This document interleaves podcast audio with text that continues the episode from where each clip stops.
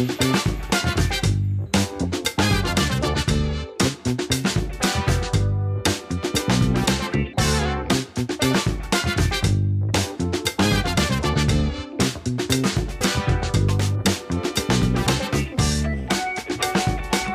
Morgen, guten Morgen. Guten Morgen. Oh, er kann sprechen. ja, so weitestgehend wieder alles gut. Manchmal sind noch so ein paar komische, äh, so hohe Piekser, Hiccups irgendwie, weißt du, was ich meine? Ja. Stimme so abbricht. Manchmal passiert es noch, aber ich habe wieder eine Stimme. Das war, ähm, war mal anders an diesem Wochenende.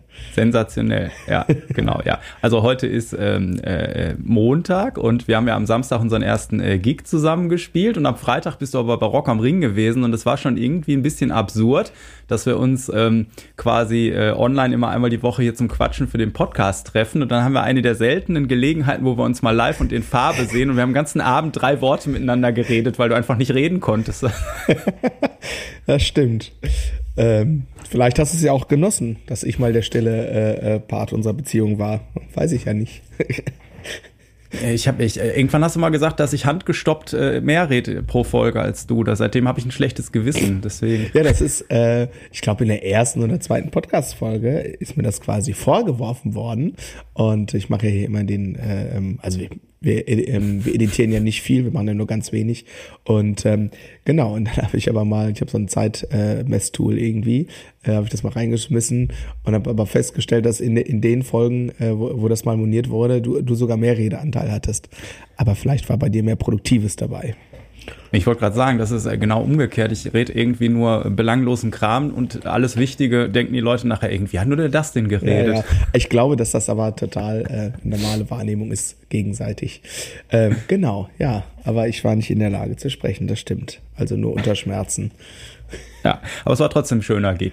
Äh, äh, das total. Also erstmal war ja das Wetter total super und ja. angenehm und ähm, ja, das, mit der Band macht es eigentlich auch immer Spaß, das muss man dazu sagen. Also Grüße gehen raus an äh, Sepp und Marvin und Kai und äh, ja, nicht an Sven, du warst ja dabei.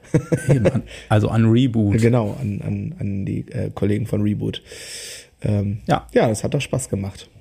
Genau, der, der Siegerländer hat ein bisschen gebraucht, bis er die Komfortzone verlassen hat, aber dann äh, hat er doch schön gefeiert. Ja, aber das ist doch da im, im Sieger- und Sauerland immer so, oder? Also hast du das. Außer du hast ein Schützenzelt um dich rum. Ja, gut, aber die brauchen dann auch lange, aber die haben ja dann schon drei Tage vorgeglüht. Ja. genau, genau. Ja, sehr schön. Und äh, dann hast du gestern hast du dich äh, erholt, oder? Ja, ja, genau. Gestern war ein bisschen Erholung angesagt, mal ein bisschen schlafen. War ja jetzt nicht so viel Schlaf von äh, Freitag auf Samstag. Wir sind ja äh, Freitag noch zurückgefahren. Ähm, da war ich so gegen oh, 6 Uhr war ich zu Hause.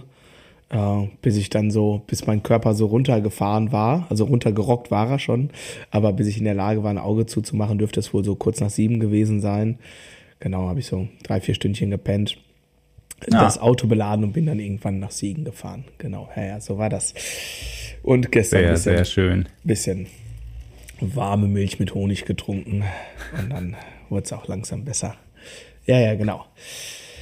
Ja, ja ich habe auch gestern schön äh, im, im, im Garten ein bisschen in der Sonne gesessen, zwischendurch mal auch noch ein bisschen gearbeitet, Gigs vorbereitet und mhm. so. Und da hat äh, auf jeden Fall, äh, ich äh, grüße mal hier die äh, Verena, Schülerin von mir, die hat mir eine E-Mail geschrieben, ganz euphorisch, weil sie ähm, ihren ersten Gig gespielt hat. Und das, äh, das hat äh, mich, äh, also so E-Mails irgendwie, da würde ich Geld für bezahlen, um die regelmäßig zu kriegen. Das war wieder großartig. Da freut man sich dann als Lehrer total. Ich kann da mal gerade einen kurzen Auszug, ich glaube, die hört auch immer Podcast, äh, also danke auf jeden Fall dafür.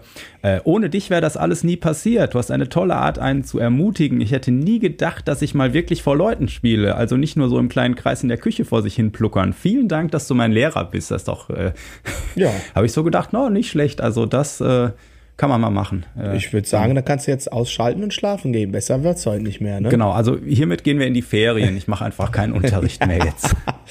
ah, herrlich, herrlich. Aber das geht jetzt auch so schnell mit den Sommerferien. Wahnsinn. Ja, ja, Zeit rennt, Zeit rennt, das ist so. Das ist so. Ja, cool. Genau, und wir machen eine Sommerpause, haben wir beschlossen. Wir machen ne? eine Sommerpause, auf jeden Fall, ja ich habe auch schon an den, ich, ich, ich glaube, die Leute, die äh, sind alle jetzt viel draußen und so und äh, ich denke, wir können, wir atmen, atmen dann mal durch und kommen dann mit ganz frischer Kraft nach dem Sommer wieder. Genau, aber ich glaube, eine, eine Folge machen wir auf jeden Fall noch, ne? Ja, ja, ja, ja. Wir, wir machen noch, ich glaube, da sind sogar noch zwei, zwei, drei. Zwei, ich habe meinen auch so zweieinhalb Folgen oder irgendwie sowas in der Art. Äh, ja, eine halbe, äh, ja, auch schön. Äh, genau, habe ich sowas in der Art gesehen. Äh, ja, ähm, haben wir vorab noch was zu sagen? Also, ich muss ja einen kurzen Lagebericht quasi abgeben, wahrscheinlich, ne? Ja, ja, erstmal bist du jetzt dran, okay. genau. Ja, oder hast du noch vorab was? Nee. Okay. Ja, äh, also für diejenigen, die es äh, gerade schon mitbekommen haben oder vielleicht aber noch nicht so ganz verstanden haben, ich habe eine kleine Klassenfahrt, muss man sagen, unternommen zu Rock am Ring. Ähm, wie ihr als Treuhörer natürlich wisst, äh, bin ich ja ein äh, Die Hard Fan der Foo Fighters. Und ähm, nachdem sie Anfang des Jahres bekannt gegeben hatten, dass sie wieder äh, touren werden und dass ein Album kommt, äh, gab es ja dann irgendwann auch ähm, die Bekanntgabe, dass sie ähm, sowohl Rock am Ring als auch äh, Rock im Park ähm, headlinen. Und ähm, ich muss vorab sagen, ich bin kein allzu großer Fan von diesen riesigen Festivals aus Gründen, da komme ich auch gleich nochmal zu. Ähm, Genau, und ähm, aber ich habe dann quasi, ähm, als es Tageskarten ähm, gab, also nicht nur fürs ganze Wochenende, äh, habe ich dann in den, äh, habe ich mich quasi ja überwunden, dazu durchgerungen, in Anführungsstrichen, weil ähm, nach meinen Erfahrungen äh, es einfach klar war, bei der nächsten Gelegenheit muss ich einfach dabei sein, wenn ich nochmal sowas wie in Anführungsstrichen eine reguläre Foo Fighters Show sehen kann. Das war so ein bisschen quasi der Punkt. Und dann haben sich auf einmal ganz viele Schüler bei mir angeschlossen und dann sind wir mit einem vollen Auto so morgens los. Äh, genau, und waren dann bei äh, Rock am Ring. Und unser Ziel war, wir wollten da ran.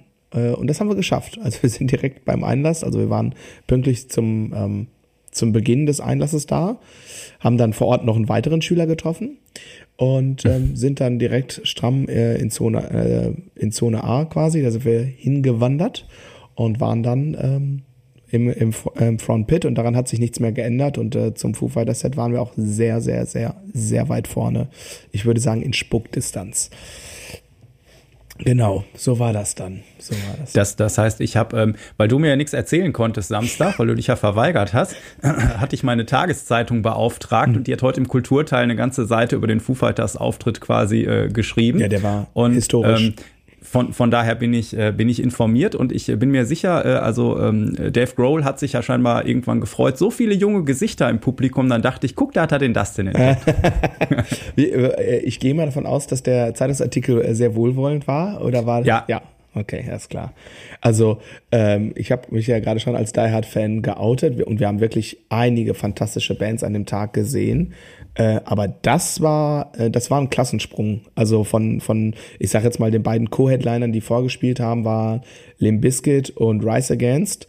Ähm, aber das war, das war wie, die haben gespielt wie, äh, wie von einer anderen Welt, wie von einem anderen Planeten. Also ähm, kommen wir im Laufe der Folge auch noch ein bisschen drauf, irgendwie, was, was, was jetzt anders war und was besonders war. Aber ähm, ich war ja letztes Jahr im September äh, auf diesem Triple-Konzert von äh, für Taylor Hawkins ja. Und das war ja keine reguläre Foo Fighter Show, da gab es halt ein kurzes Foo Fighter Set sozusagen am Ende so Stunde zehn.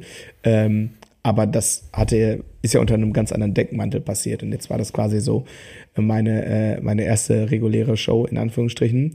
Und ähm, boah, das war schon echt was Besonderes. Das war schon echt crazy, crazy, crazy. Also Wahnsinn. Kann ich, kann ich immer, also ich könnte jetzt noch losheulen vor Freude, so schön war das. Äh, und vor allem so energetisch. Also was zur Hölle. Ich habe nochmal geguckt, Dave Grohl ist jetzt 52. Kannst du mir mal erklären, wie der das macht? Dass der, wieso hat der, der muss doch, also, der muss doch am Samstag genauso geklungen haben wie ich, oder nicht? Das, ich wollte gerade sagen, das war ja eine der wenigen Sachen, die du samstags äh, äh, abends zu mir gesagt hast beim Gig, war, ich weiß nicht, wie der das macht, der müsste eigentlich genauso heiser sein. Und äh, aber letztes Jahr war er ja heiser, da haben sie ja den Gig abgebrochen tatsächlich, ne? Bei Rock am Ring. Hier, da hat äh, Taylor Hawkins äh, die halbe Show gesungen dann. Ah ja, okay. Vom Jetzt, Drumset. Äh, Ah ja, okay, ja krass. Ja, irgendwas hatte ich nur im, im Hinterkopf, ja. Äh, dass, dass ihn das manchmal, glaube ich, auch äh, dann äh, verlässt. Ja, ja, genau. es war krass. Also ich, ähm, ich äh, habe die Erlaubnis aus diesem äh, Chat äh, zu zitieren. Warte mal eben kurz. Ein Kollege von mir, mit der, der hat bei Rock am Ring gespielt, äh, auf einer äh, äh kleineren Bühne da. Äh, mhm. Hat dann von weit hinten irgendwie natürlich auch das äh, Foo Fighters Set gesehen und äh, ist zu zitieren mit, Moment, folgenden Worten. Äh, Grüße gehen schon mal raus an den lieben Jan. Ähm, ah, so, so, so, so. Ach, mega. Ähm, Foo Fighters waren ja wohl brutal. Ich dachte, dass Freeze und Growl nach einer halben Stunde zerfallen. Sind sie aber nicht. Die haben ja wahnsinnig gespielt. Ähm, also ich war wirklich äh, geflasht irgendwie. Also ich kann es kaum glauben. Also, ähm, weil ich weiß also Dave Grohl ist jetzt kein Sänger. Ne? Er ist ja eher ein phänomenaler Schlagzeuger und toller Songwriter und ein unglaublich cooler Frontmann. Aber also der macht das ja nicht mit Technik. Das ist ja Gewalt. Äh, aber das, das, das da über zwei Stunden, das war ja auch, ähm, das war halt auch ganz interessant, irgendwie bei dem Taylor Hawkins äh, Tribute-Konzert war das zwei Songs, Drummer hat gewechselt, ein bisschen, ne, ein bisschen erzählt dies, das.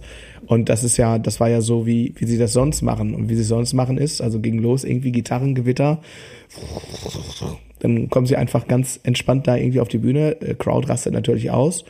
Einzähler, äh, erster Song, All My Life. Ähm, Genau, es äh, bombastisches Ende, tolles Arrangement.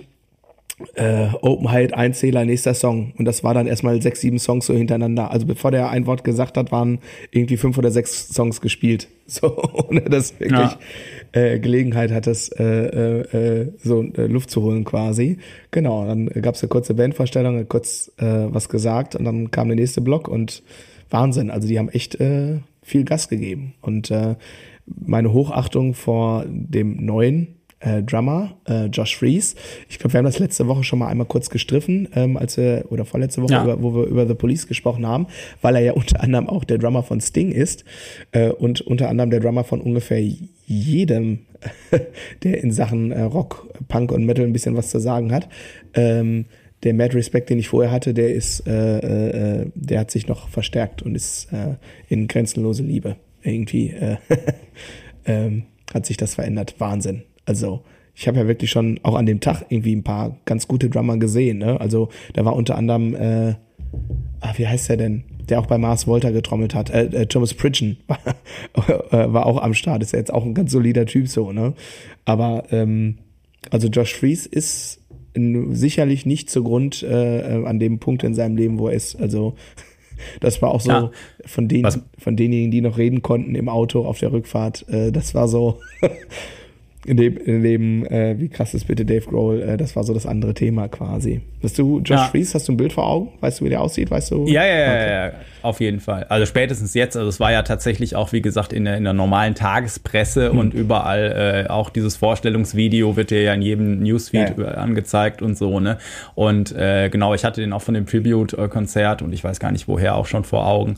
Ähm, und äh, genau, also meine, was mich ja interessieren würde mal, ähm, wie, wie nah oder wie weit weg der von, von dem Taylor Hawkins-Style äh, ja. dann getrommelt hat, weil ich meine, viele, viele, also kommen wir jetzt gleich, wenn wir jetzt so ein bisschen hier Rhythmusgruppenanalyse machen, so quasi How to Rock'n'Roll mit den Foo Fighters, ähm, dann, dann ist so ja, also ich sag mal, die, die markanten Sachen sind halt natürlich irgendwie Gesang, die Gitarrenriffs und das Drumming. Ne? Da sind natürlich Parts ja. dabei, die musste einfach spielen, weil das der Song ist wahrscheinlich. Ja. Ne? Im Vergleich dazu ist so der, der Bass oft so ein bisschen ähm, okay, mach bitte die Rhythmusgitarre fett und bind das gut ans Schlagzeug so ein bisschen. Ne? Also du hast jetzt nicht so die Songs, wo jetzt die Basslinie die die ähm, Wiedererkennung ist, beziehungsweise wenn das mal ist, dass der Bass anfängt oder so, dann, da habe ich auch ein Beispiel rausgesucht, dann setzt halt irgendwann die Rhythmusgitarre ein und spielt das auch. Und wenn du das Intro wegschneiden würdest, dann wüsstest du wieder nicht so genau, was der Bass macht, weil er dann so ein bisschen halt, ja, also sobald du den muten würdest, würdest du denken, so, äh, irgendwas fehlt, der Song hat überhaupt keinen Druck, so, ne? Aber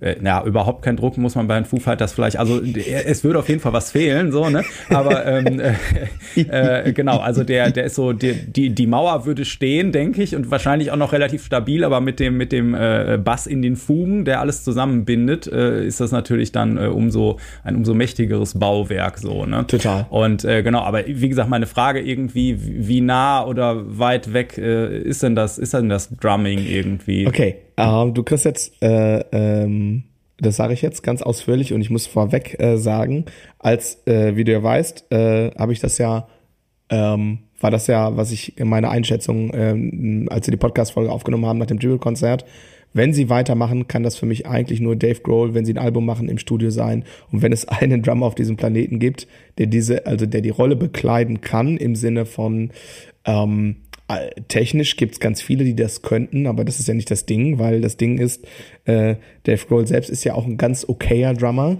äh, ja. der ja auch irgendwie, ähm, ich sag jetzt mal mehr oder weniger einer der, der, der most influential Drummer so von, weiß ich nicht, 90er bis 2010, 2015 ähm, ist und einfach ganz viel von, also wenn du dir jetzt Interviews von anderen Drummern äh, äh liest, die, sag ich jetzt mal, am Freitag da gespielt haben, dann steht da als Einflüsse immer irgendwie Dave Grohl, äh, äh, äh, Taylor Hawkins, äh, you name it so, ne? Ja. Und das ist natürlich klar, wenn das dein Bandchef ist und es ist jetzt nun wirklich kein kleiner Gig, dann ähm, war mir klar, das kann A, nur ein totaler High-Profile-Player machen, der wirklich schon alles dreimal gespielt hat und erlebt hat, äh, weil du möchtest einfach von einem Typen wie Dave Grohl sicherlich nicht das Evil Eye bekommen. Äh, und du möchtest auch selbst in der, in der, in der Probensituation, wenn er irgendwie artikuliert, er möchte den Part bitte so oder so haben. Und dann, dann musst du ihm natürlich irgendwie technisch äh, um Galaxien voraus sein, weil du sonst immer in so einer äh, ich glaube, ich stelle mir das ganz schwer vor, sonst wenn du in so eine Art Rechtfertigungsposition äh, rücken könntest. Ja, ne? ich, ich glaube auch, dass du als Foo Fighters selbst wahrscheinlich jetzt auch eher jemanden dabei haben willst, der irgendwie so ein bisschen äh, auf Augenhöhe und, und äh, so irgendwie also was man so mitgekriegt hat, äh, so dass das das sind ja also wie gesagt, ne, ich hatte ich hatte letztens mal diesen diesen äh, Doku-Film What Drives Us erwähnt, mhm. ne, ähm, was mir auch nicht klar war, dass die Foo Fighters noch mal nach nach dem Erfolg, den den Dave Grohl schon mit Nirvana hatte, dass sie im Prinzip noch mal ganz unten angefangen mhm. haben, da wo du und ich halt auch rumgegurkt haben mhm. oder rumgurken mit irgendeinem blöden Bus mhm. irgendwie äh, durch die Gegend heizen und auf der Bühne schlafen so ja. ungefähr und äh, äh, also das war mir echt nicht klar, dass, dass die da ganz unten nochmal angefangen haben und äh, äh, da wächst ja dann auch was, ja. wenn du den ganzen äh, Schrott miteinander durchmachst und dann haben die Familien gegründet und der ganze Kram und ja. so, ne? Und äh, ja, und dann auf einmal einen Fan, sagen wir mal, wenn jetzt irgendein junger Typ kommt, der mehr Fan ist als Bandmitglied am Ende, stelle ich mir dann schwierig vor, also wenn mhm. der nicht auf Augenhöhe ist. Ich meine, du hast natürlich bei vielen Bands, dass wenn dann Umbesetzungen stattfinden, dass du halt eher einen Dienstleister einstellst quasi, ne? Und äh, aber das, äh, genau, und äh, bei manchen Bands funktioniert es ja trotzdem auch, dass du dann immer mal wieder liest, ja, ich, äh, ich war ja eigentlich Fan dieser Band irgendwie äh, und, und äh, dann äh, mhm. zehn Jahre später bin ich in die Band gekommen oder mhm. so, ne? Aber deswegen denke ich auch, dass das auf jeden Fall eine gute Entscheidung war, mhm. weil dass das auch nicht hinterfragt wird die ganze Zeit, äh, dass sie jetzt weitermachen und so. Ja. Da muss da halt ein Typ hin, wo das halt in Fels äh, und das ist, ist. Äh, um da, ich will ja deine Frage gleich noch äh, ganz klar beantworten. Es ging ja ums Drumming und wie sich das quasi ja. verändert verändert. Ähm, meine Einschätzung war, wenn es einen Typen auf diesem Planeten gibt, dann kann das eigentlich nur Josh Fries sein. Warum? Also einmal, äh, ich sag mal, technische äh, Kompetenz und der passt einfach musikalisch wie die Faust aufs Auge. Also ich werde hier mal ein, zwei ähm, Blogbeiträge in die Shownotes reinpacken. Da kann man sich mal das Resümee äh, von Herrn Fries angucken. Das ist ungefähr dreimal so lang wie der Feed von Facebook. Also es, also es ist faktisch der, äh, der zehn Jahre jüngere wie Nicola Utah. Also, es ist, also die haben, haben sich ja die Gigs auch sehr, sehr viel geteilt, ähm, unter anderem. Allerdings mit einer deutlich stärkeren Rock- und Metal-Signatur. So, ne? Mhm. Aber im Grunde genommen, das ist, sag ich mal, und das, ich glaube, da trete ich äh, dem Winnie auch nicht zu nahe, das wird er im Grunde genommen ähnlich sehen. Aber mit diesem stärkeren äh, Bezug zum Rock. Und ähm, der passt optisch von der Altersstruktur und vom einfach vom Charaktertyp einfach super, super gut da rein. Und das, deswegen war das so, äh, das war einfach ein Bild, das ähm, konnte man sich sehr gut vorstellen. Ähm, kommen wir zum Drumming. Und das ist für mich eigentlich das noch bessere, weil für mich schlagen da zwei Herzen in meiner Brust. Ne? Äh, also einmal mein, mein, mein Fanboy-Herz, was, was sagt aber, das ist eine runde Sache und wie sie das kommuniziert haben.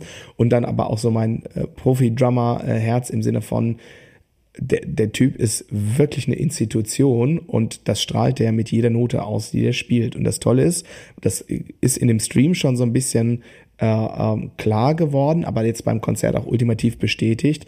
Also ich sage jetzt mal auf Deutsch gesagt, jede ähm, gespielte Note atmet Respekt ein für das Erbe, was er angetreten hat und trotzdem ähm, hat er genug, ähm, ja ich sag mal, ähm, Freiheiten, auch seinen, Klammer auf, eher etwas punkigeren Stil als Taylor, Klammer zu, äh, mhm. noch mit einzubringen. Und das ist auf so eine großartige musikalische ähm, Art passiert. Also ich habe wirklich, ich hatte beim Livestream, habe ich ja schon zweimal vor Freude aufgeschrien. Ähm, und das, äh, ja, ist wirklich, also es ist einfach, wenn du die, du kennst, du kannst halt, das ist, das ist das Ding bei Foo Fighters, du kannst halt jeden Song am Drumpart erkennen, so, weil es ist, ja. der Drummer ist da halt keine Begleitung, sondern ist Teil der Komposition. Und ähm, wenn so Sachen, die du kennst, einfach da sind und dann, aber immer dann, wenn du denkst, boah, jetzt noch zwei Prozent mehr und dann sitzt da halt ein Typ, der kann auch fünf Prozent mehr, aber nimm nur diese zweieinhalb Prozent, weil er einfach auch musikalisch immer die bestmögliche Entscheidung trifft. Wenn das zusammenkommt und das ist genau passiert, ähm, also das ist wirklich, äh, also ähm, ich stand mit, mit meinen Schülern, wir, stand, wir lagen uns in den Armen äh, und äh, nach dem also nach dem ersten, also was sie bei All My Life gemacht haben, da haben sie das Arrangement so ein bisschen angepasst. Da gibt's ja hinten diesen Halftime-Part, ne? Und dann, mhm. äh, also das war schon, äh, also danach war quasi so, okay, Mic Drop, äh, das ist, das ist so, das ist jetzt der Benchmark, ne? Und auch dann hinter in den Jam-Parts irgendwie, ähm, das war schon, ähm, war schon schön. Und ähm, äh, gibt ein paar Leute, die es ein bisschen zu krass finden in den Jam-Parts, habe ich schon gelesen, irgendwo in irgendwelchen Fangruppen äh, ich feier's hart. Ich feier's hart. Und ähm, ich bin mir sicher, dass äh, Taylor äh, sich äh, gestern, nee, vorgestern, äh, am, am Freitagabend eins äh, ins Fäustchen gelacht haben wird und äh, äh, genauso sagen wird wie ich, what a badass drummer.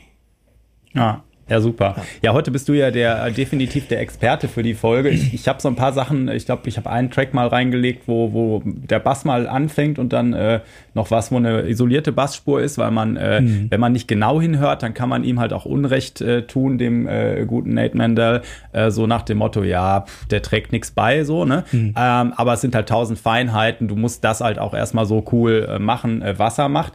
Und ich habe auch noch so eine äh, hier äh, Bass-Drum-Spur mal von Everlong, keine Ahnung, hau doch entweder von dir oder vielleicht die Bass Drums, dass wir mal einen Eindruck haben, wie die zusammen klingen oder so. Mhm. Irgendwas mal raus. Ich, lass uns doch mit All My Life mal anfangen. Du ja, ich sag ja, du bist heute der Experte. Also, du äh, hast die Dramatur Dramaturgie. Okay, alles klar, dann fangen wir, dann machen wir es wie auf den Wir fangen mit All My Life an. Ähm, welchen Part hast du von dem Bass Only? Also, ähm, irgendwo mittendrin und es geht vor allen Dingen jetzt, wenn wir das hören, kann ich direkt, oder wenn wir das nach dem vielleicht Original hören, keine Ahnung, darum äh, so, wenn, wenn man ähm, da noch die Gitarren drüber hat und so, dann hörst du eben nicht, dass der immer noch so Sechzehntel Geschichten mhm, da okay. reinspielt und so. Ja, ne? also ähm, ich mach mal erstmal das Intro, weil wir dann einmal yeah. so diesen Basisgroove hören, diesen Viertakt da irgendwie mit den ja. Fills, dass, dass man einmal einen Sound hat. Ab geht die Party. When I see your ghost.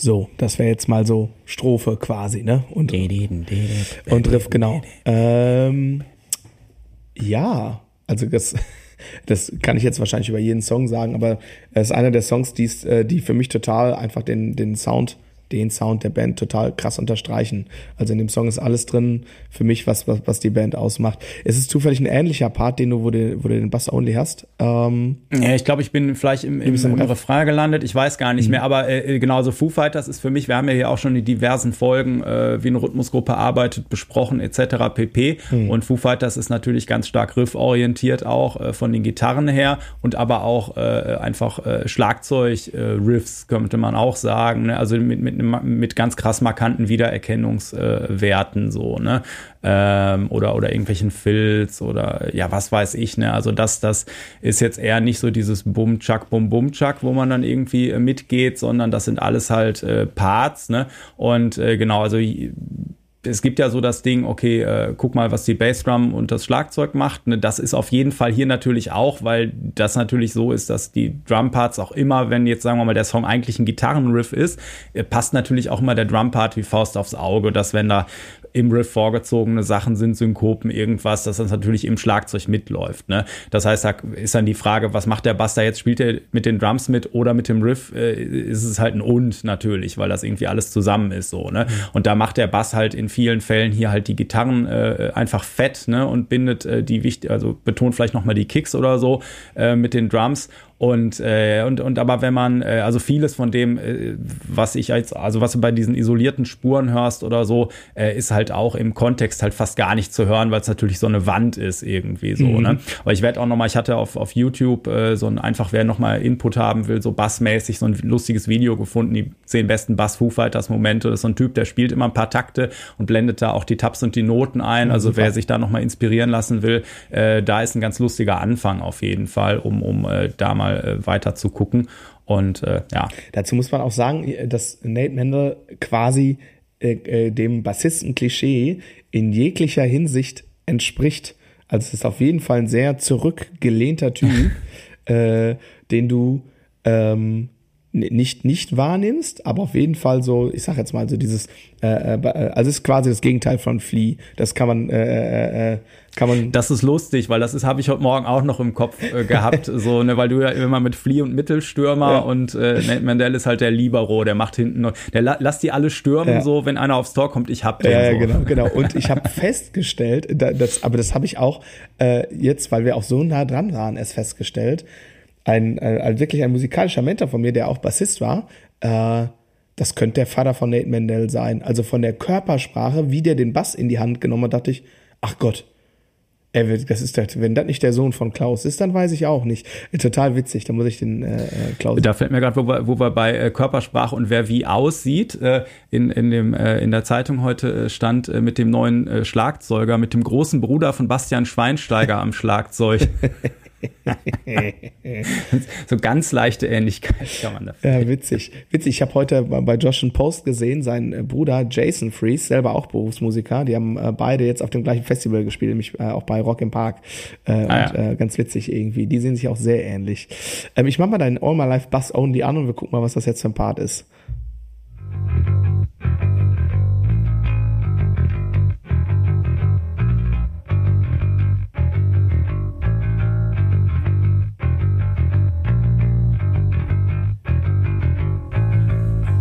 Ja, ist auf jeden Fall Strophe.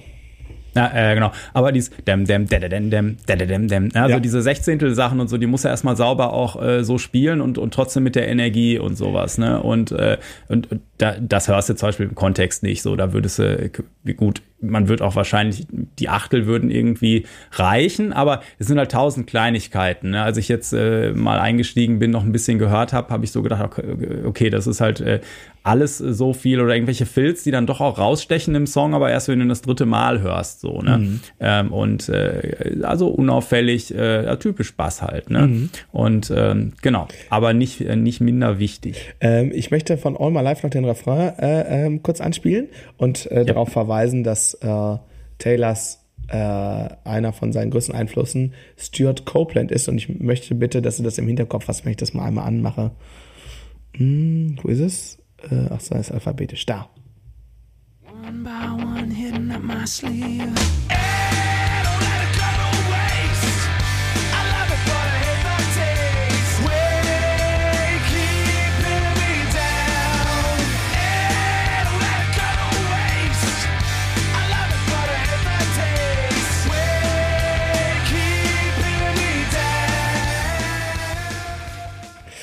Das kann man an der Stelle, finde ich, überhaupt nicht mehr verstecken, wenn man, wenn man die Back-Info ja. hat. Also es ist so, die, also dieses Right-Backen-Ding, das ist so eins zu eins Message in a Bottle mit dem, mit dem Snare-Flam äh, irgendwie. Das ja. ist äh, großartig. Großartig. Wir haben gleich noch eine andere äh, Drummer-Referenz, ähm, ähm, gleich mal bei einem anderen Song. Ähm, lass mich mal gucken. Du, Enough Space Snippet. Ähm, soll ich soll ich dir mal ansch äh, anschmeißen?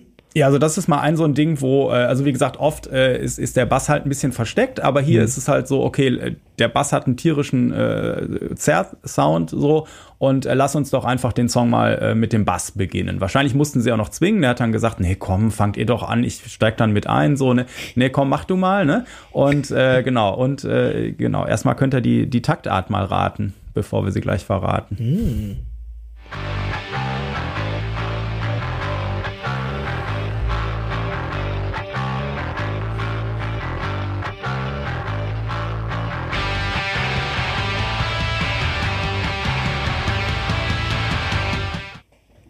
Yeah. Ja. Sechs, sechs Viertel würde ich wahrscheinlich. Ja, ja, hätte ich auch so gesagt. Hätte ich auch so gesagt. Sagen. Aber das ist, ähm, ich würde sagen, Nate Mendel spielt immer mit einem Plektron, oder? Äh, jetzt mal so reine Interessensfrage vom ja. Sound, ne? Das ist. Äh, ob das jetzt, wie gesagt, ich bin da jetzt nicht der, der, der, der Experte, aber das, was ich im Ohr habe und vor Augen, äh, würde ich sagen, dass er halt äh, schon äh, das meiste im Pleck spielt, ne? solange ja. das das Tempo oft erlaubt, alles Downstroke mit, äh, mit der Schwerkraft irgendwie schön äh, gleichmäßig ja. und natürlich bei den schnelleren Sachen irgendwie muss er natürlich Wechselschlag machen. Ja. So, ne? Und ähm, genau, und dann ähm, ähm, ja, mal, also nicht immer mit so einem Sound wie hier, so, ne, ähm, aber äh, schon natürlich irgendwie rotzig, so genau. eher, ne, vom, aber wobei gibt auch, gibt auch natürlich ruhigere Nummern und sowas, wo der Basssound auch clean ist, ne. Ja. Also, ja, ja genau, ja, genau. Ähm, cool. Nicht, äh, äh nicht schlecht. Äh, das ist, äh, ich muss mal einmal kurz den Überblick behalten. Okay, super. Ähm, ist übrigens auch meine Wahrnehmung, also ich habe es ja auch ein bisschen gesehen, äh, überwiegend Plektron und man hört es ja auch, ne? Also es ist ja immer ja, tendenziell ja. sehr knochig vom, äh, vom Sound. Also ich würde jetzt, kann sein, dass es irgendwelche Ausnahmen ja. irgendwo mal gibt, aber ansonsten würde ich sagen, ja, ja. Plex-Spieler 100 Prozent. Ja, okay. Na pass auf, dann machen wir mal hier den äh, nächsten Song ein und das ist einer meiner Lieblings, also das sind alles Lieblingssongs von mir, aber einer meiner Lieblingssongs so zum Spielen auch.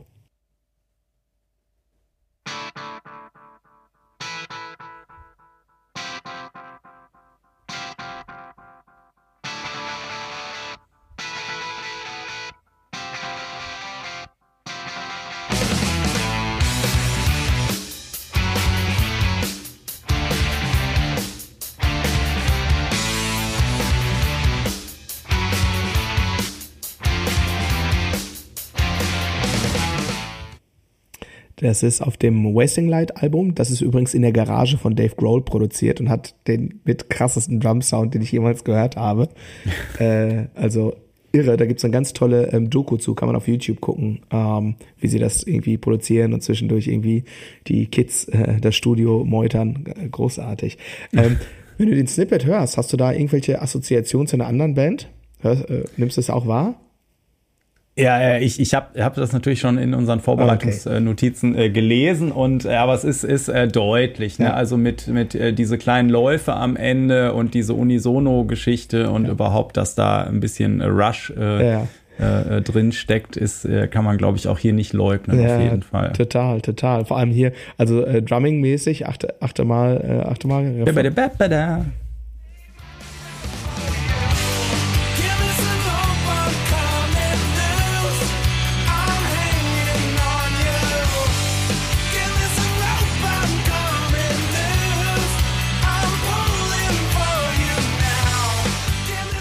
Das schreit halt sowas von Neil Peart äh, und äh, gibt es auch in der Dokumentation natürlich die, den entsprechenden Verweis zu.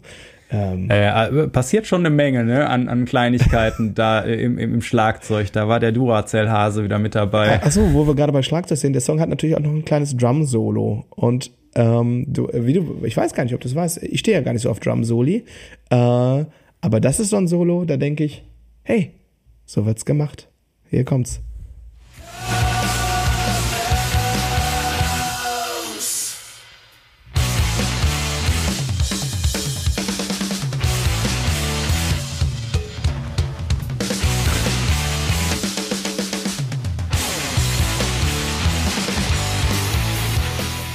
Love it. Boah, das ist, äh, ich liebe diesen Track. Un, un, unglaublich. Also ich könnte jetzt, da könnte man ganz viele andere Stellen äh, noch zeigen. Ähm, aber das ist so für mich, wenn es darum geht, so was, was äh, so Drumming-mäßig, äh, ne, finde ich den auf jeden Fall ganz, ganz, ganz phänomenal. Und das wäre, wenn du mich fragst, wie hätte äh, dieses, äh, diese Rock am Ring Show noch besser sein können, eigentlich gar nicht. Es sei denn, sie hätten diesen Song noch gespielt. das, ist, das ist das Einzige. Aber ich habe schon drei Kirschen äh, auf der Sahnehaube gehabt, also will ich gar nicht groß jammern. Ähm, ja, mega, mega, mega, mega. Äh, ja. Ich würde jetzt ganz gern mit, mit einem, äh, jetzt kommen wir eigentlich nur noch zwei Songs irgendwie, zu denen äh, ich zu sagen habe, oder? Doch, zwei Stück noch und doch, zwei, genau. Äh, und beide haben natürlich irgendwie für mich eine ganz krasse Bedeutung. Nämlich der eine ist der erste Song, den ich am Schlagzeug gelernt habe. Mhm. Ich habe das im Grunde genommen wie beim Bass gemacht. Ich habe direkt den leichtesten genommen. so kennen wir ihn. Äh, warte, äh, kommt sofort. Ähm, wir müssten eigentlich. Ach, da, okay.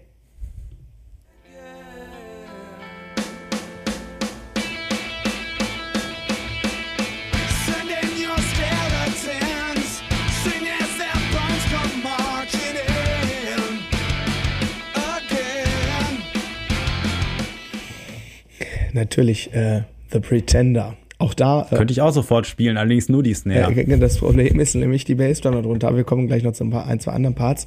Das war auch ein ganz tolles Beispiel für ähm, de, äh, die Legacy ähm, quasi weitergeben. Ne? Also äh, der Drumpart ist der Drumpart, aber es gibt diesen ja. Zwischenpart in dem Song.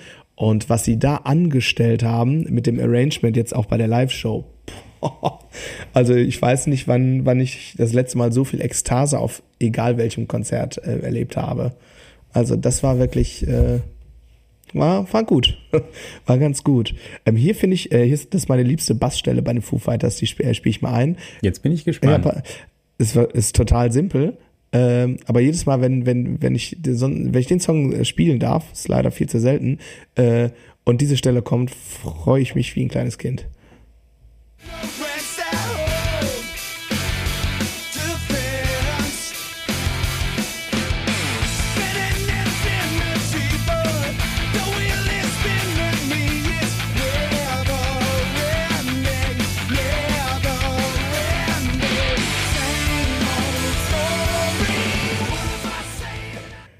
Wenn es von diesem Riff, von dem auf, auf den Achtelbass geht und dann was, was sie da mit den Harmonien machen. Ich liebe diesen Moment, wenn der Bass irgendwie anfängt zu achteln. Ja, ja, die beiden Gitarren fangen oh. auch an zu achteln, aber waren so zwei Stimmen irgendwie. Ja. Ne? ja. Boah, jedes Mal, wenn diese Stelle kommt, freue ich mich kaputt, wirklich. Wahnsinn. Ja, manchmal sind die, die einfachen Sachen. Ich fand auch Samstag wieder, äh, spielst bei Thunderstruck ja ungefähr eine halbe Stunde H geachtelt irgendwie, aber trotzdem ist es geil. So, so, irgendwie immer. So, manchmal sind die einfachen Sachen die guten. Ne? Ja, ja, wobei auch die, die weniger einfachen Sachen haben aber auch Spaß gemacht zu spielen am äh, ja, ja, Samstag. Ja. Also äh, waren ja doch auch ein zwei, zwei, drei Songs dabei, wo ein bisschen, ein bisschen mehr Bass drin war. So. Genau. Ähm, ich finde ja, dass hier äh, natürlich sind äh, bei den Foo Fighters die Gitarren äh, und, und Gesang irgendwie sehr dominant die ganze Zeit. Und äh, für alle, die da wie, wie äh, ich früher auf jeden Fall maximalst Probleme haben, so das alles isoliert so ein bisschen zu hören, hau doch mal die, die Everlong ähm, isolierte Spur raus, die ich da gefunden habe im Netz. Ja. Sofort. Ich wollte eigentlich noch kurz den Refrain anspielen. Ach so, du bist noch beim Refrain. Ja, ja das, dann, dann nehme ich alles zurück. Dann Aber dann, dann, dann, dann äh, kommen wir schon zu Everlong natürlich.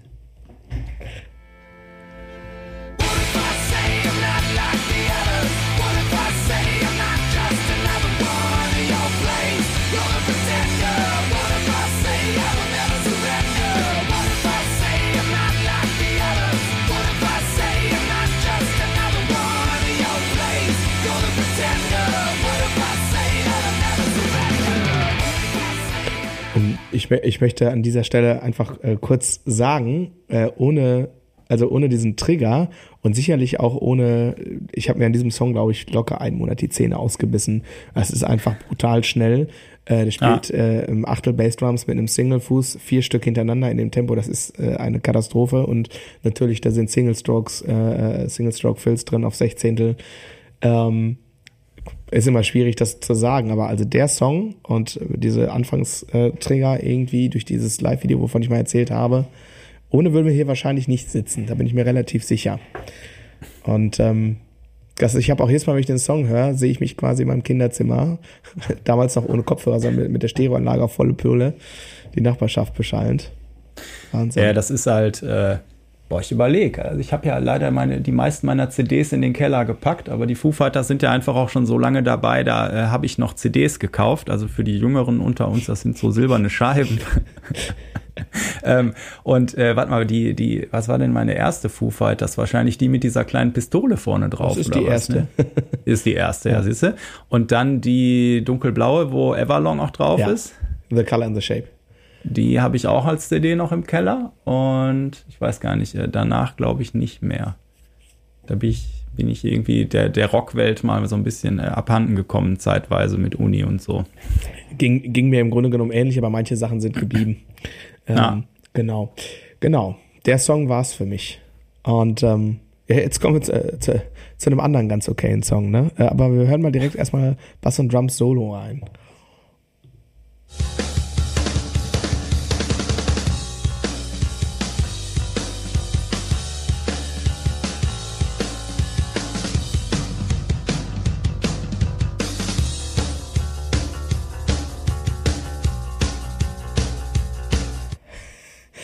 Ganz interessant, vielleicht mal äh, vom Zug vorneweg für die Nerds, äh, die es nicht wissen. Das ist nicht Taylor Hawkins, äh, das ist Dave Grohl selbst am Schlagzeug. Das war gerade die Phase, äh, äh, als Taylor in die Band gestoßen ist, aber eigentlich hat das Album äh, Goldsmith äh, getrommelt und Dave Grohl war extremst unzufrieden. Dann haben sie sich von dem Drummer getrennt und Dave Grohl hat über Nacht tatsächlich alle Songs selber gespielt. Ja, wenn man eine klare Vision hat, dann und also dieser Drum-Part ist, äh, das ist jetzt ein bisschen wortwitzmäßig, ne? Aber der, das ist, äh, also das ganze Album ist natürlich für die Ewigkeit. Also da sind sehr viele tolle Songs drauf. Aber dieser Drum-Part, das ist einfach, boah, Wahnsinn. Wahnsinn. Also das ist so oft danach, ich sag mal, äh, zitiert worden in anderen Songs. Mir fällt direkt Mr. Brightside von Killers ein. Aber da hat der, ähm, äh, Ron Vanucci oder so, der Drummer von den Killers, hat, hat das aber auch ähm, direkt ähm, mit Referenz angegeben, irgendwie. Äh, ja. ähm, boah, was ein Part. Und Fun Fact, Everlong war eigentlich eine Ballade. Und äh, Dave Grohl hat sich zum Zeitpunkt, als sie das recorded haben, irgendwie hatten, ähm, hatten recorded, dann war kurz Pause, hat sich von seiner Freundin damals getrennt, war irgendwie ganz furchtbar zurecht, wie das dann halt manchmal so ist. Und hat dann diesen Song so als Akustik-Song ähm, gespielt und ähm, kam dann irgendwie, so zwei, drei Tage haben die irgendwie Urlaub gemacht. Äh, jetzt will ich mal eben kurz gucken, wer der Produzent war. Ich habe da so eine Vermutung. Ähm, äh, warte mal eben, bevor ich jetzt hier einen falschen Namen nenne. Gil Norton war es. Ähm, und dann sagte, äh, sagte er, ja, ähm, Dave, das wird die Hitsingle, aber du musst den wildestmöglichen Drumpart dazu spielen. Er hört da keine Ballade. Er hört, er hört äh, Animal on the Drums. Ja. Ich würde sagen, da hat er nicht ganz Unrecht mit gehabt. Scheinbar nicht. Und es ist ja eh, Foo Fighters, die Songs sind doch ganz oft irgendwie hinfallen und wieder aufstehen. Und das ist ja so eine Trennung irgendwie dann auch immer irgendwie. Total. Ne? Und äh, ja. Total, total.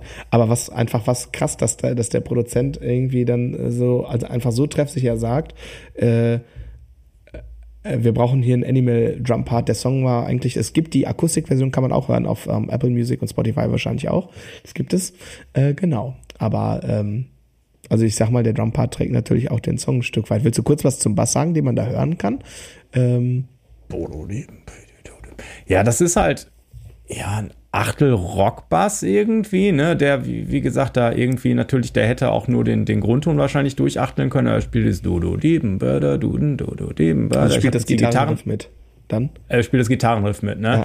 Ja. Ähm, und ähm, ja, also sagen wir mal so, das ist ja dann viele, also gerade wenn du jetzt irgendwie in die, in die Jazz-Welt gehst oder so, da wird ja immer so ein bisschen runtergeguckt, ne? Oder auch Songwriting-mäßig auf den Rockbereich oder so, ne? Und aber wenn es so einfach wäre, äh, äh, gerade über einen so langen Zeitraum äh, Hit äh, an Hit und CD an CD irgendwie mit dem Druck, der da auch entsteht und so. Ne?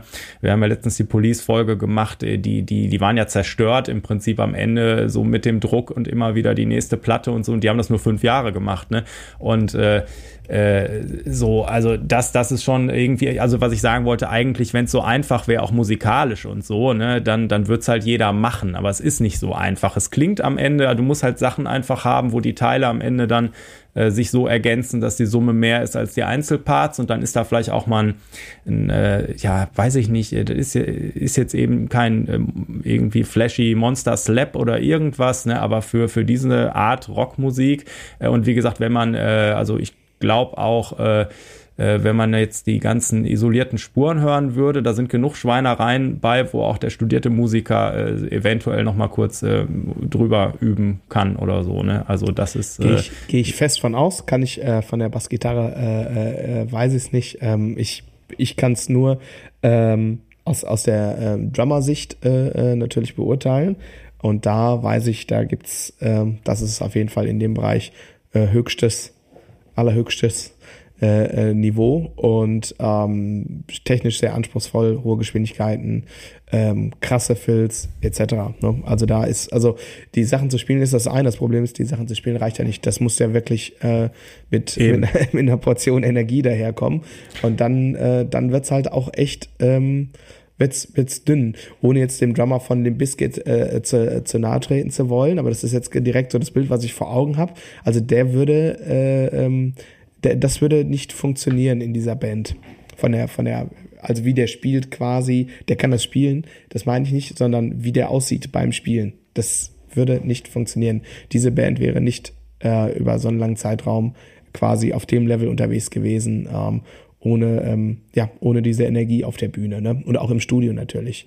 Ähm, das mal so als kleine äh, ähm, ja, kleine Sache. Ich würde ganz gerne mal so zwei, zwei Songteile nochmal so spielen aus dem, aus dem Song. Ähm, was nehmen wir denn? Ach komm. Im Grunde genommen nehmen wir das erstmal.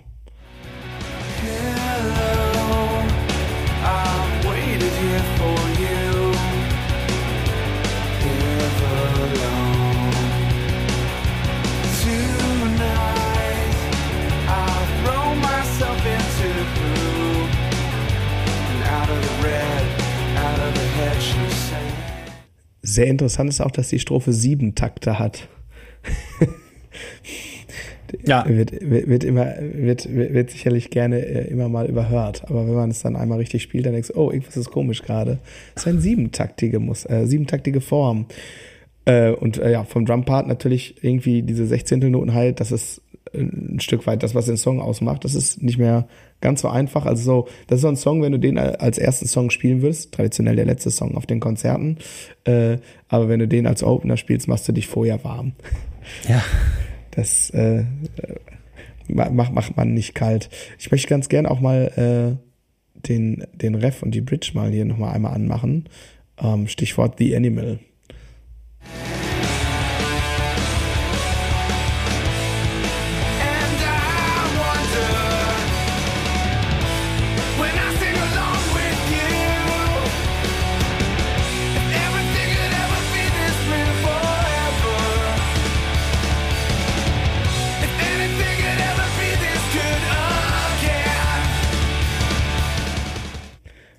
Diese Filz, diese Filz.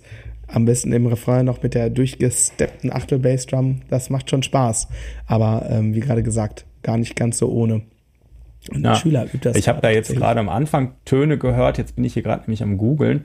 Äh, wo, wo, weil da war was, was definitiv tiefer als das äh, tiefe E war. Äh, Avalon ist, glaube ich, Drop D. Ah ja, okay. Also genau, ich, ich war jetzt gerade, ich hatte vor Augen, dass er ja sein Fender Signature Modell auch hat und äh, wollte jetzt gerade gucken, aber es ist ein Vierseiter, genau. Ich hätte jetzt auch getippt irgendwie äh, runtergestimmt, ja, ja. aber ich dachte gerade so, ich hörte das nur und dachte so, nee, der spielt doch kein Fünfseiter, oder? Nee, nee, nee. nee also Vierseiter und ist dann ja, ähm, runtergestimmt. Die ja. kriegten auch immer zwischendurch mal ähm, ähm, der, der andere Produzent, äh, dessen Name mir gerade nicht einfällt, ähm, der ist bekannt dafür, dass er gerne auch irgendwie so spezielle Stimmungen auf den Gitarren macht. Und jetzt bei den neuen Songs war es auf jeden Fall bei meinen Songs so, dass dafür eine extra Gitarre gebracht wurde. Also mit ah, ja. einer anderen speziellen Stimmung. Irgendwie so ein Open Tuning, glaube ich, keine Ahnung. Ich bin ja nur ähm, laut, leise und schnell langsam. Das äh, bist du hier quasi die fachliche äh, Kompetenz, genau. Also mit äh, an, an dem Punkt, dass mir bei, bei meinem normalen EADG-Tuning äh, langweilig wird, bin ich in, in äh, meiner Karriere auch noch nicht so. und dann absichtlich den Bass verstimmen. Gibt ja manchmal hört man sowas ja von so Ausnahmegitarristen so, ja, und dann war mir langweilig und ich habe mit anderen Tunings probiert und so. Ähm, genau. Nee, aber ähm, ja, das ähm, äh, runtergestimmt, auf jeden Fall, denke ich auch. Und äh, macht natürlich noch mal was, wenn das so schön fett ist dann da ne, an der Stelle. Ja, kommt, total. Kommt, also unter diesem fetten, ähm, unter diesem, wo du dann das, das Drumfill, wo man das Tier hört quasi. Und dann, ja. ja, genau. Ja, das sind keine dezenten Filz. Die, die sind schon gewollt. Die sind, die sind, die sind schon gewollt. Und es ist halt häufig, häufig hast du das als Drummer so, dass du so in der Strophe relativ busy spielst, eher schnell halt, sagen wir mal auch so bei Abtempo-Songs oft noch so eine Achtelnoten halt und dann im Refrain eher so Viertelnoten und durchcrashen. Und es ist ja bei dem Song im Grunde genommen ähnlich. Du spielst halt diese lächerlich schnelle Sechzehntel halt in der Strophe. Aber Pause hast halt trotzdem nicht, weil der Refrain alle anderthalb Takte dann irgendwie so ein anderthalbtaktiges, ja, halbes kleines Mini-Drum-Solo spielt. Ja. Also da ist wirklich, äh, bis auf die Bridge ist da, ist da wenig äh, Zeit zum Luftholen irgendwie. Neues vom Sport. auf jeden Fall. Auf Aber auch musikalisch, ja. Total, total. Und ähm, ja, einfach ein unfassbar cooler Drumpart. Und wir haben jetzt, ne, also ich habe jetzt einfach mal nur vier Songs genommen, weil ich dachte, wir haben ja auch anderweitig genug zu erzählen. Ähm, äh, und äh, gibt natürlich noch irgendwie äh, tausend andere Songs äh, mit ganz, ganz charakteristischen äh, Schlagzeugparts auf jeden Fall. Also, ne, wir haben jetzt noch nicht über was weiß ich, äh, My Hero ist jetzt gerade noch nicht vorgekommen oder so, ne? Ähm, um mal einen zu nennen, den man irgendwie im Ohr hat.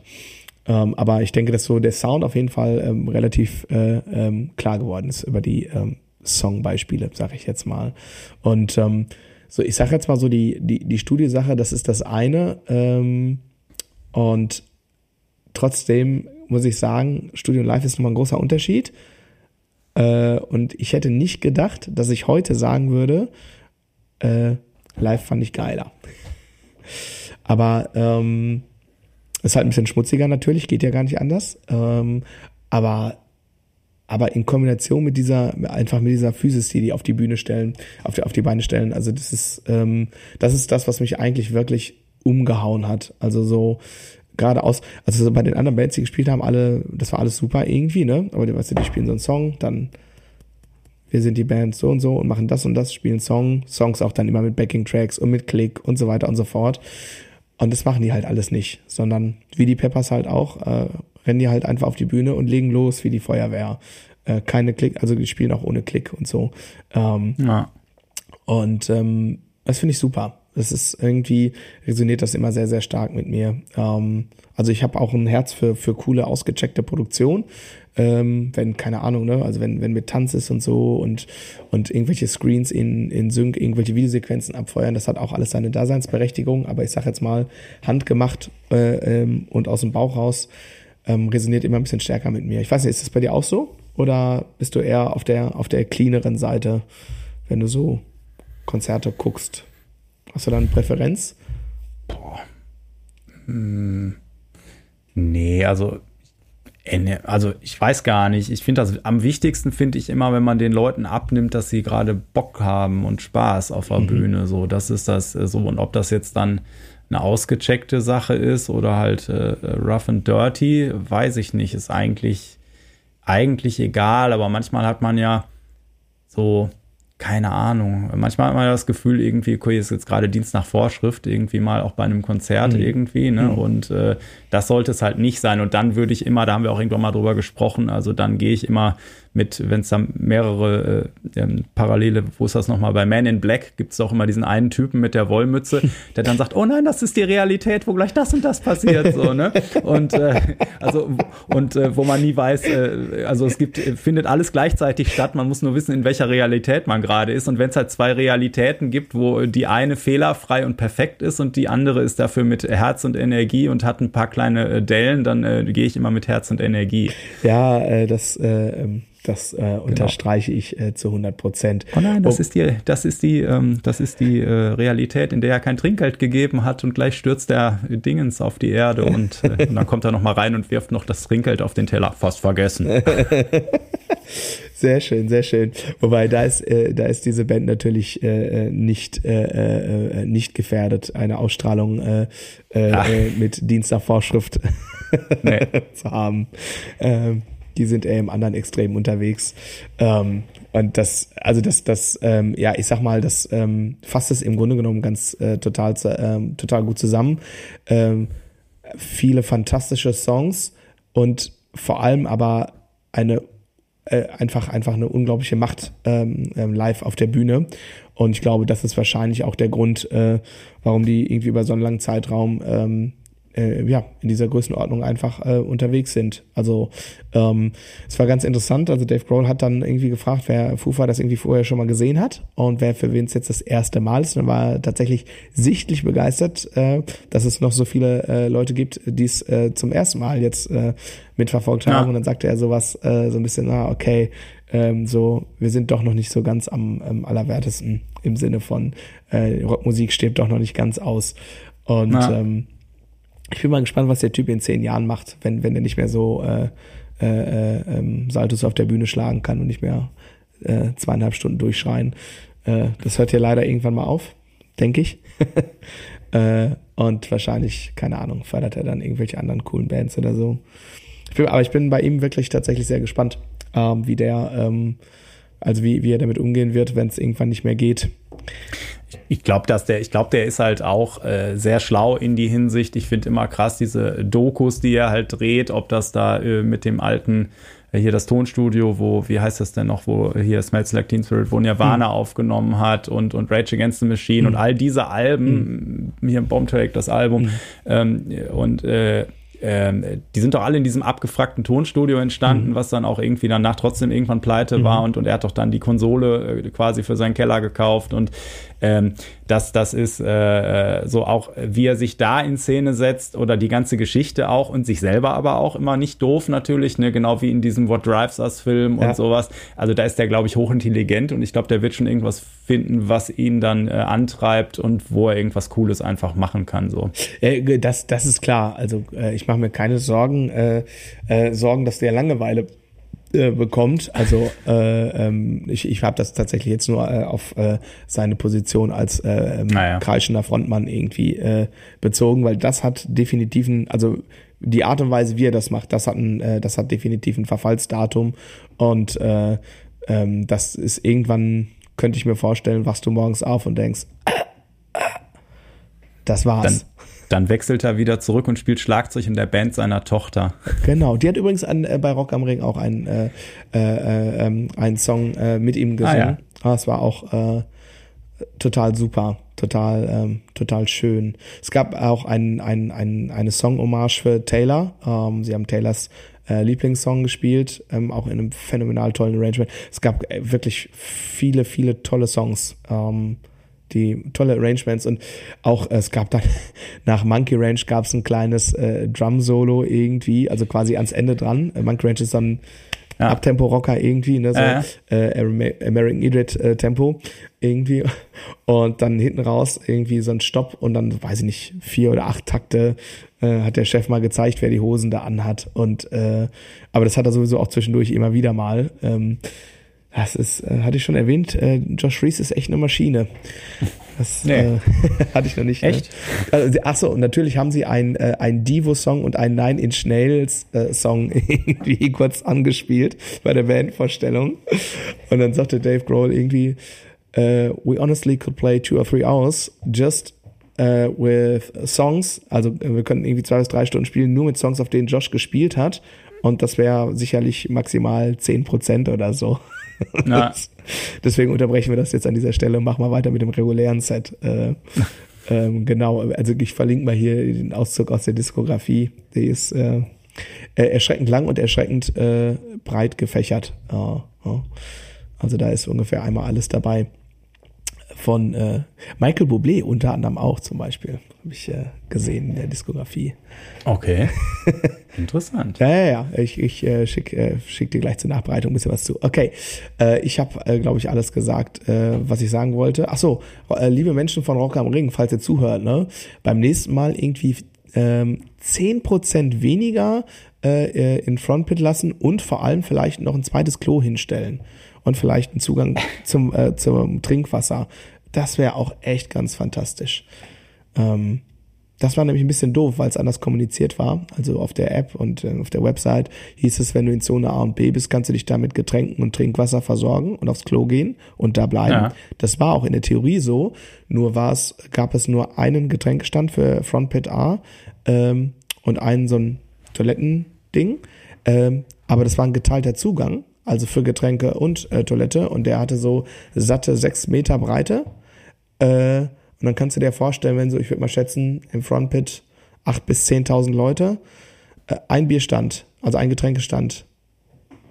Das war ein bisschen dünn. Ist, das ist ein bisschen dünn, aber als geübter Konzertbesucher, seit, äh, da, seitdem man damals immer bei Tech Set in der ersten Reihe stehen wollte, hat man immer eine Pampers dabei. Aber ich erzähle jetzt besser, das erzähle ich dir gleich, wenn die Aufnahme äh, äh, äh aus ist. Aber ich war's, ich war's nicht. Ich war's nicht. Ich weiß nicht. Aber okay. ähm, ich bin ganz froh, wir hatten tolles Wetter. Es waren aber nur 21 Grad und ich sage dir, wären es 31 gewesen, dann hätte es bei Limp Biscuit gekracht und äh, die hätten die Leute da rausgezogen, äh, weil alle zusammengeklappt wären. Bei Limp Biscuit ja, waren auf jeden Fall. Ähm, bei Limp Biscuit waren zu viele Leute im Frontpit. Das hast du, äh, ähm, also ich stand hinten dann am Wavebreaker, eingequetscht. Ja. Du hattest keine Chance, dich links, rechts, vor oder zurück zu bewegen. Und zwischendurch wurde der Druck dann noch erhöht. Keine Ahnung. Äh, und das war, das war sehr unangenehm. Das ist natürlich das Problem, dass alle nach vorne wollen. Du hast ja auch vom Taylor Hawkins äh, Tribute-Konzert erzählt, dass du dann auch irgendwie aus Versehen weiter vorne gelandet bist, als du eigentlich äh, laut Karte solltest. Ne? Und das passiert natürlich auf Festivals, glaube ich, andauernd. Und deswegen wird es vorne halt echt vielleicht zu voll. Ne? Nee, nee, also das war nicht das Problem. Also beim Taylor okay. Hawkins äh, Tribute-Konzert war es tatsächlich entspannt. Also ich war äh, aus Versehen weiter vorne, weil niemand kontrolliert hat, aber nicht im Sinne, weil ich irgendwie gepusht wurde. Nee, nee, nee, nee, nee, das weiß ich. Äh, das, so bei genau. äh, jetzt beim, beim bei dem Set von dem Biscuit waren einfach, die haben ja so ein Ampelsystem, wenn die Ampel grün ist, mhm. lassen die Leute rein, wenn sie rot ist, werden keine Leute mehr reingelassen und ah, okay. die haben einfach zu viele Leute reingelassen und okay. ähm, ich war ja nicht also bei dem Biscuit war ich nicht vorne an der Bühne, sondern in der ersten Zone hinten am Wavebreaker. Mhm. Also so weit wie du wegkommen kannst innerhalb der ja. Zone. Und selbst da wurde gequetscht. Und das kann ja nicht sein. Und dann, ne, also ich schätze mal acht bis zehntausend Leute im Frontpit äh, und dann ein, ein Getränkestand und ein Klowagen irgendwie mit einem sechs Meter äh, Zugang. Wie, wie soll das funktionieren? Das ist doch, nee, das ist nicht, doch nicht wirklich gut. Nee, ja. nee, nee, nee. Aber äh, genug, äh, genug der mahnenden Worte. Ansonsten war es wirklich ein besonderer Tag. Hast du noch was loszuwerden? Nee. Gut, ich alles, auch nicht. Alles gut. Aber ich merke, ich werde wieder ein bisschen heiser. ja, aber dafür, dass da Samstag wirklich noch gar nichts äh, rauskam, äh, ja, ging das doch jetzt. War ein guter Sound, ne? ja. War, war schön. War schön. Äh, tatsächlich hat dir diese Tablette, die der äh, äh, Marvin mir gegeben hat, die hat so ein bisschen geholfen. Ja. Da kam dann doch irgendwie äh, nach einer Stunde doch so ein leichter Oberton wieder in die Stimme. Ja, so Sänger wissen schon, was sie da machen müssen. wahrscheinlich, wahrscheinlich. Alles klar. Ähm, ja, du hast nichts mehr zu sagen, ich habe nichts mehr zu sagen. In diesem Sinne, Hauptsache groovt. Don't wanna be a monkey ranch. Jetzt habe ich einen Ohrwurm.